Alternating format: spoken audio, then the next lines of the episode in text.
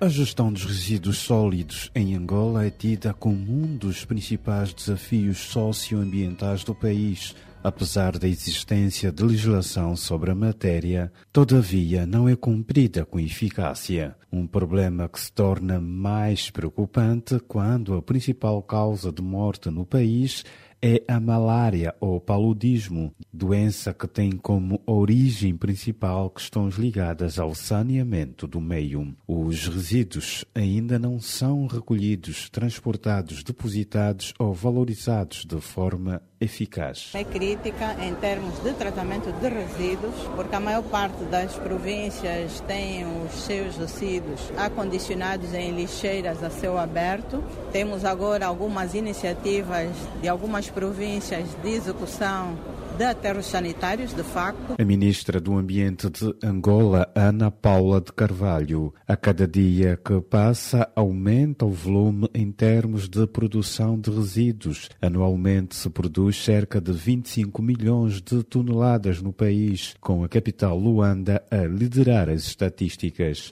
Luanda é a província que tem a maior população e estima-se que cada uma pessoa produz em média quase que um quilo de resíduos. Por isso, nós temos a maior produção de resíduos aqui na província de Luanda e, seguidamente, temos na província de Benguela. Para além de melhorar a imagem das cidades e prevenir doenças, as autoridades têm noção de que quando bem geridos, reaproveitados e reinseridos no mercado como matéria-prima, os resíduos podem gerar rendimentos para as empresas e as famílias. Queremos levar eh, às pessoas a noção de que o resíduo, o lixo, pode ser um recurso, desde que seja bem aproveitado. Mesmo os resíduos orgânicos, nós temos maioritariamente agricultura familiar no país. Eles podem ser transformados em adubos orgânicos. E foi com este propósito que, em 2012, Angola aprovou a primeira política pública sobre a gestão dos resíduos. Trata-se do Plano Estratégico de Gestão de Resíduos Sólidos Urbanos, o PESGRUM, documento considerado ambicioso, abrangente e execuível. Trouxe vários objetivos e metas de modo a tornar o país com um sistema integrado de gestão de resíduos.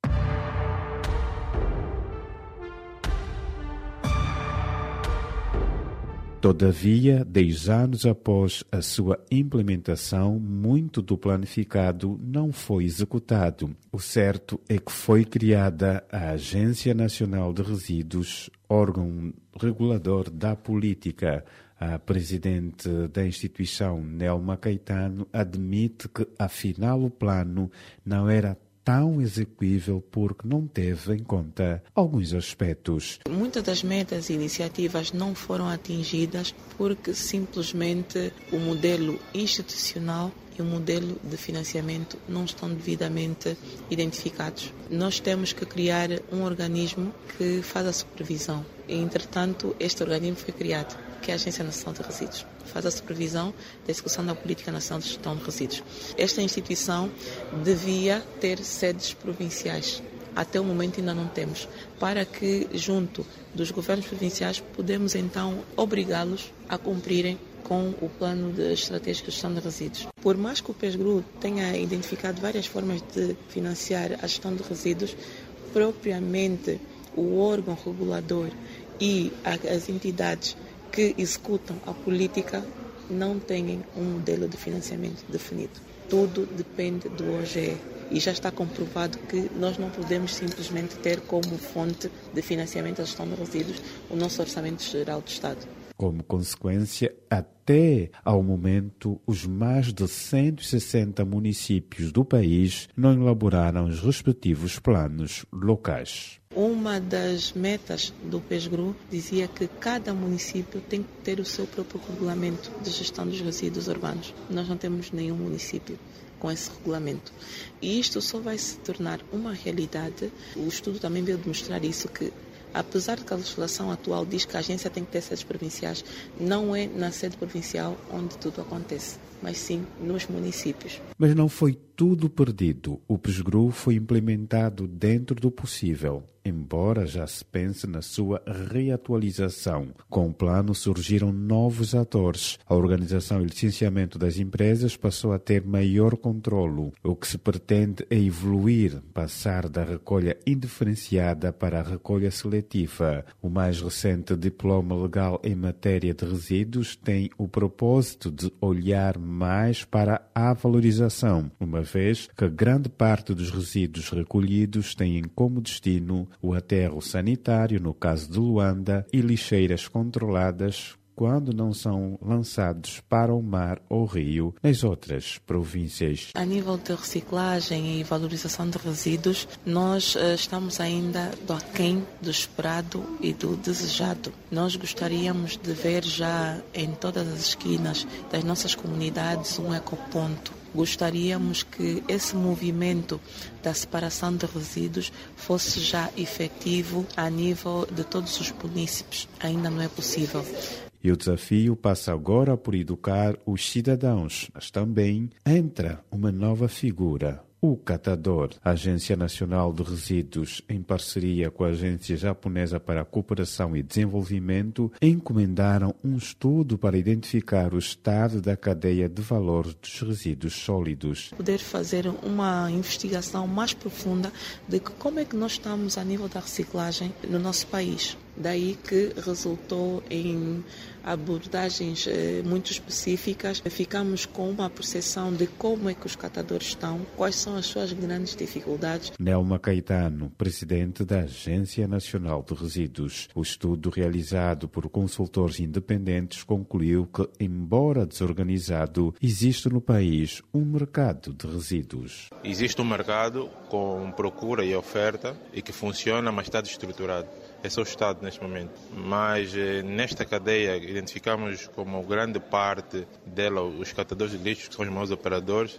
e que depois fazem a entrega nos intermediários para e por diante fazer entregas nos centros de distribuição e nas fábricas. São esses o ponto final dos resíduos sólidos. E, e aí identificamos que existe um negócio e um potencial muito grande. Consultor Lutuica Joaquim avança ainda que uma das dificuldades encontradas para realizar o estudo foi a falta de informação. Tivemos que fazer uma recolha de base, eh, indo às ruas, indo aos, junto aos condutores de lixo, junto aos centros de pesagem, os vulgos mamadus, para ir buscar informação como é que ele tem funcionado e o estado neste momento é de basicamente informal e que carece de alguma formalização para que também consiga atingir o seu potencial. Luanda, Cacoaco e Viana são os municípios onde mais se pratica atividade de reciclagem, ou melhor, de recolha de material para a reciclagem na capital da Angolana. O resíduo mais recolhido é o vidro, porque junto, o município de Caguaco tem uma grande fábrica de vidros, a Vidro exatamente, é, para Viana é, os produtos mais recolhidos é plástico e metal,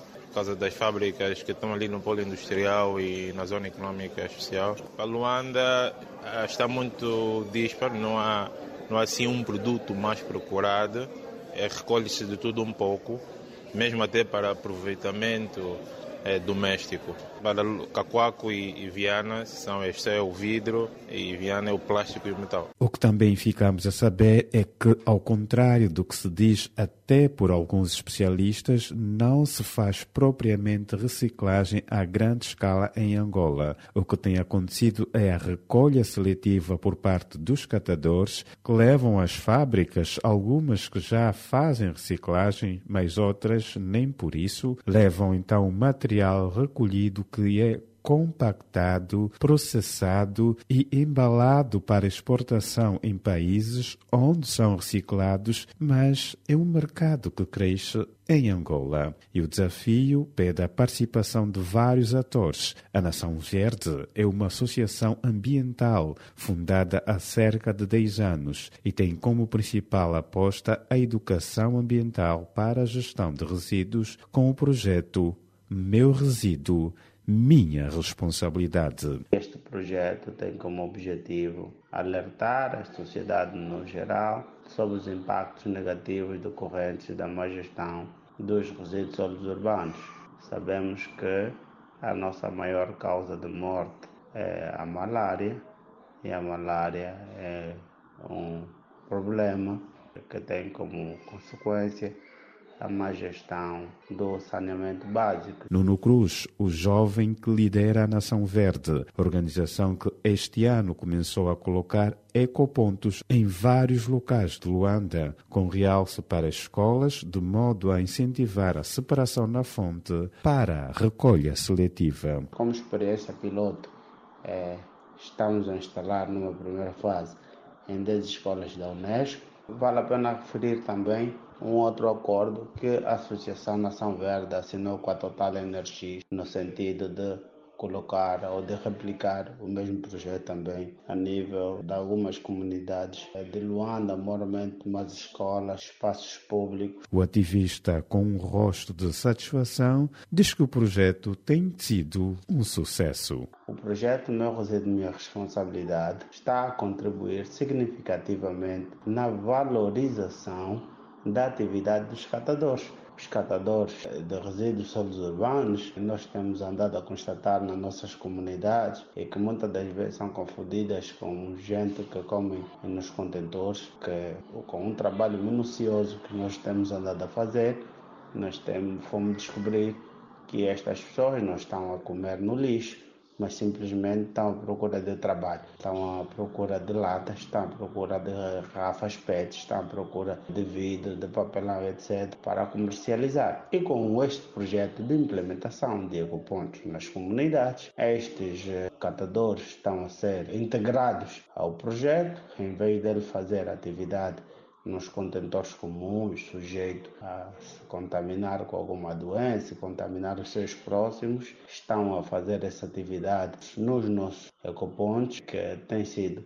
um sucesso. E como do lixo se faz vida, há quem vive do lixo, ou melhor, com o que sai do lixo. Já falamos sobre o catador, uma figura considerada parte importante do processo e são visíveis, sobretudo, nas zonas periféricas a fazer o seu trabalho de recolha. Apenas um dado preocupa: há muitas crianças envolvidas nesta atividade. E olhando para as causas, fundamentalmente, de facto, são as necessidades. As crianças que, os inquiridos menores de idade que encontramos, que são boa parte, só para dizer que boa parte de nossos, dos nossos dados estatísticos encontram-se concentrados pelos operadores entre 14 a 24 anos. Então, temos aí um número enorme de menores de idade nesta atividade. Eles, suprirem suas necessidades escolares, alimentares, ou seja, de base, vão uh, trabalhar nesta operação.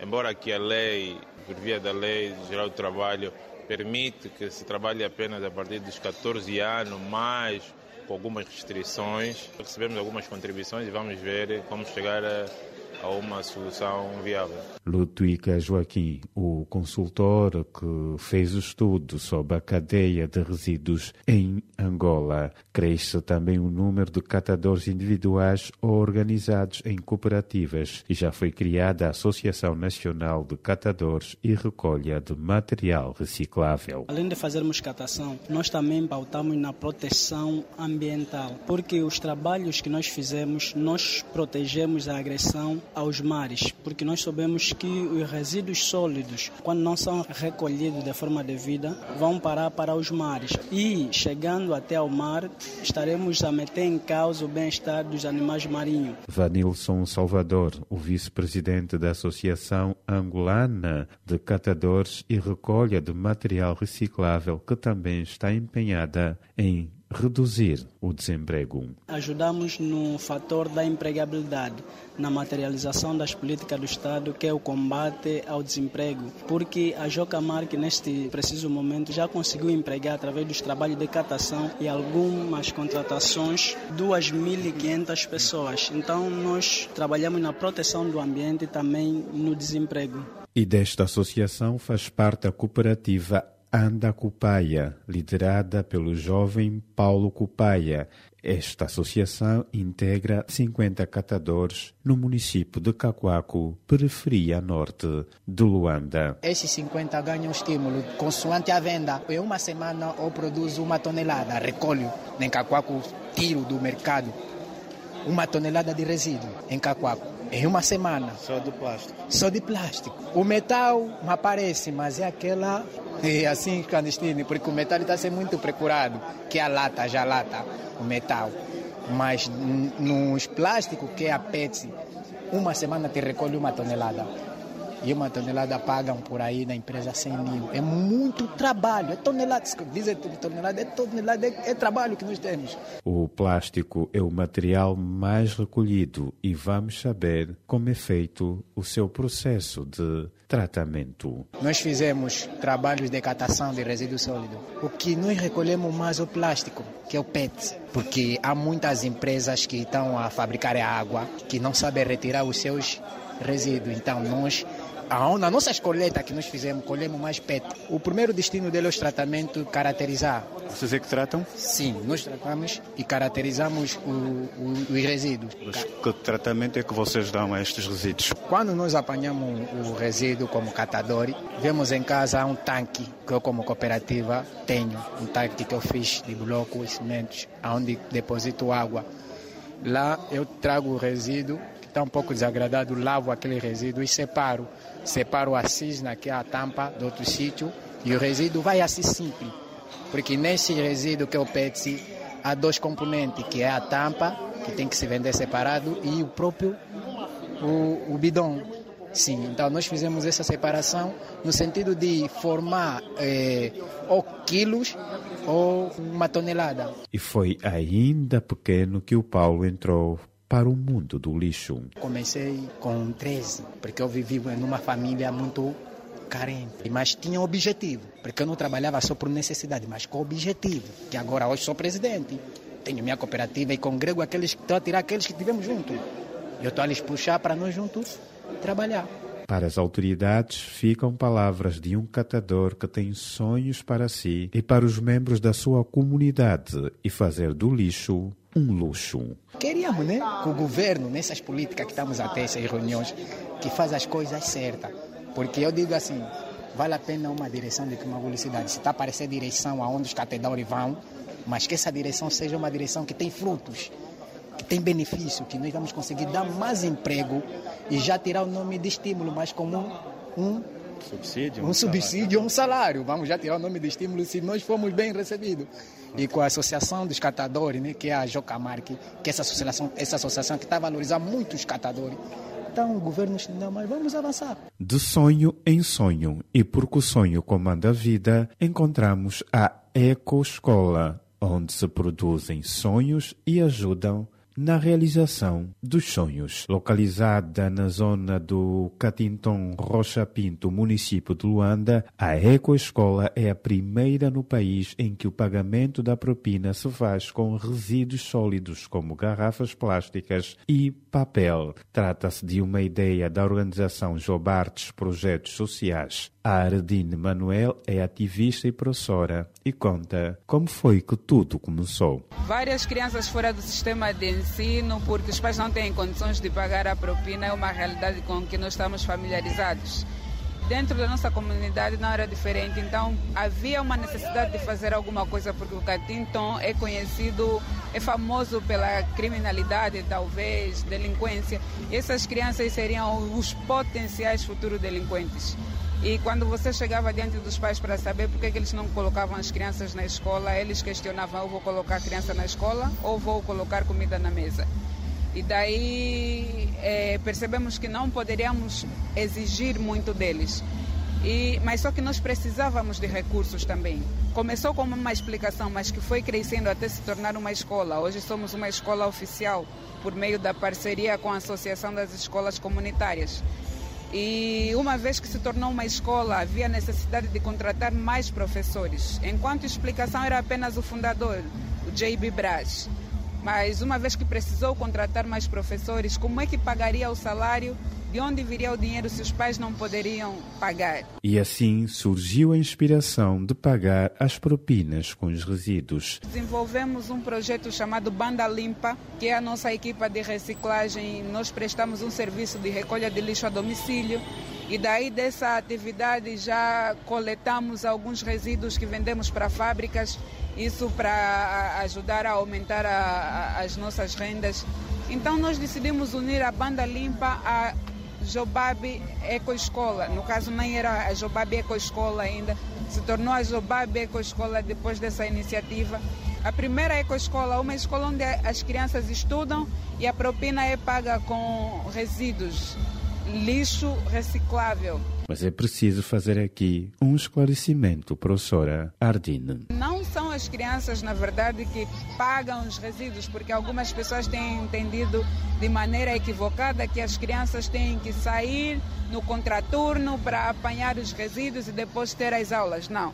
Da mesma maneira que os pais são responsáveis por pagar a propina que paga com dinheiro, os encarregados de educação lá na Jobabe Ecoescola também são os responsáveis e numa ecoescola não faltam as aulas de educação ambiental. Os nossos alunos, eles desenvolvem atividades como campanhas de limpeza, eles desenvolvem projetos de reciclagem, eles estão inseridos nesse mundo.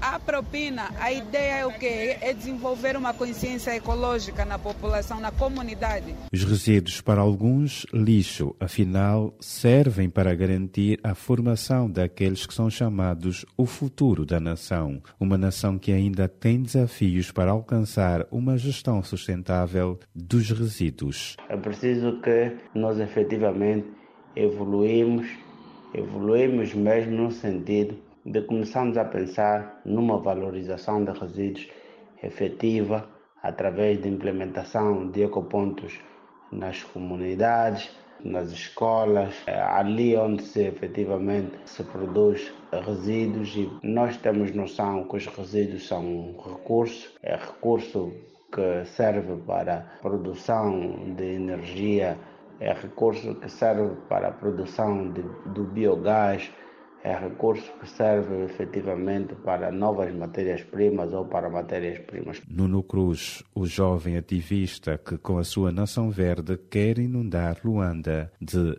ecopontos, uma tarefa desafiadora para uma sociedade ainda considerada com níveis baixos em termos de educação ambiental, mas está-se a construir para a sustentabilidade e qualidade de vida que se pretende e que até pode atrair mais turistas e ajudar o país a diversificar a sua economia. Economia que também pode gerar lucros para quem aposta na indústria da reciclagem. Se nós tivermos também o nosso país limpo, nós vamos atrair consequentemente turistas e também receitas. Então é preciso pensar em tudo isso e poderemos também criar empregos. Se nós usarmos a reciclagem, a reutilização, então vamos diminuir consideravelmente os resíduos, porque tem sido uma grande preocupação, acaba tendo consequências naquilo que são as alterações climáticas. Economia que também pode gerar lucros para quem aposta na indústria da reciclagem. São os caminhos para a economia circular, porque na natureza nada se perde, tudo se transforma.